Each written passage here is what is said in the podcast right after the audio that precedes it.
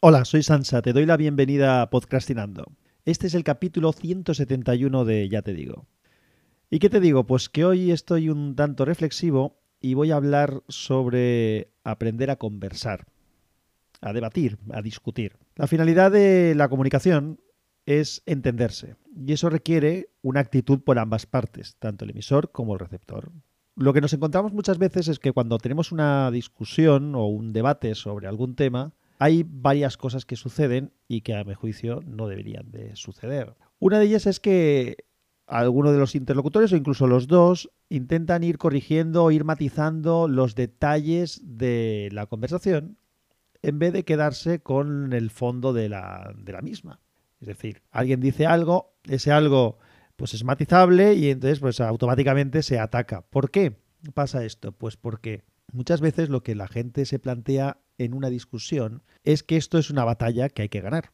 Y entonces hay una actitud beligerante desde el principio. Eso no quiere decir que se sea arisco ni que se sea brusco, pero sí que en el debate, en la, en la conversación, se intenta vencer, ganar. Una discusión, en mi opinión, es una oportunidad. Es un trabajo común de descubrimiento y una posibilidad de aprender ambas partes y de poder llegar a nuevas metas, a nuevas situaciones. Recordemos que la técnica del brainstorming, de la tormenta de ideas, es una técnica muy utilizada para llegar a nuevas conclusiones y nuevas ideas innovadoras o rompedoras o, o, diferentes de las que habríamos obtenido por nosotros mismos, justamente compartiendo la opinión de diversas personas y sin juzgar en ningún momento lo que está diciendo cada uno por muy loco que suene, porque toda esa tormenta de ideas nos lleva a alguna conclusión final o nos puede llevar a una conclusión final cuando todo el mundo está aportando libremente. El cerebro funciona de, una, de alguna manera en esa forma también, en, en ir aprendiendo de las acciones, reacciones que, que tenemos alrededor para ir avanzando. Y en eso debería de consistir un debate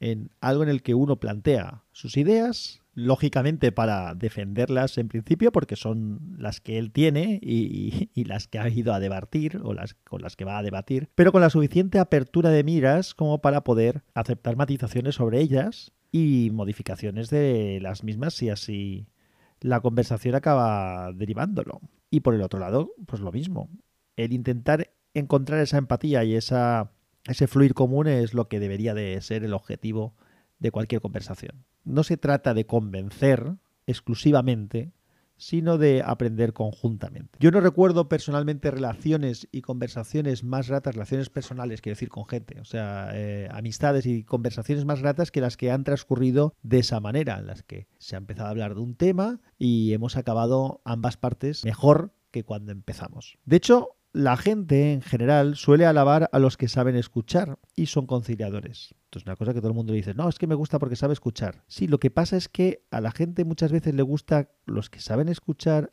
hasta que se tocan temas donde parece que lo que hay que hacer es ganar una batalla, porque hay unas consignas que están ahí fijas y son inamovibles. Entonces, claro, en el momento en que esa persona que sabe escuchar también interviene en la conversación y no va en la línea de lo que tú quieres, pues parece que automáticamente hay que convertirlo en una conversación que hay que, ganar. Y eso, pues, es un error. No hay consignas no hay que defender esas consignas inamovibles, lo que hay que hacer es escuchar. Hay que aprender a conversar de forma constructiva. Y eso no significa en absoluto dar el brazo a torcer o dejarse convencer.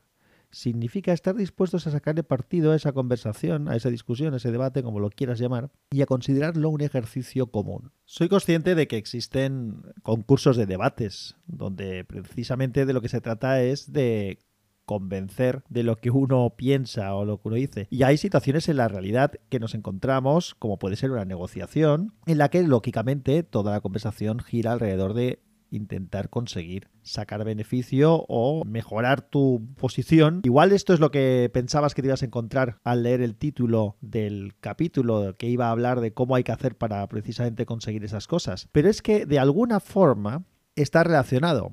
Cuando tú te encuentras en una conversación, en un debate o en una negociación donde sí realmente te interesa que salgan adelante tus intereses por encima de los, de los otros, este es el primer fallo muchas veces y es el pensar que tienen que salir tus intereses por encima del de los otros. Lo mejor que se puede hacer siempre ante una negociación es tener una cierta empatía con el que te está hablando, el que tienes enfrente y con el que estás negociando. Ponerte en su lugar para saber qué se puede plantear y qué no se puede plantear y sobre todo para ver cómo puedes llevar esa conversación a algo que beneficie a ambas partes, de manera que cuando acaba esa negociación todo el mundo quede satisfecho, es lo que se llama win-win, todos ganan. No siempre es posible hacer esto y cuando no es posible hacer esto y nos encontramos en una situación de estas, pues evidentemente hay que saber manejarla a tu favor. No es, ya vuelvo a decir que no se trata de dar tu brazo a torcer, se trata de saber eh, sacar provecho a lo que uno hace, sin pensar que todo es una batalla que tienes que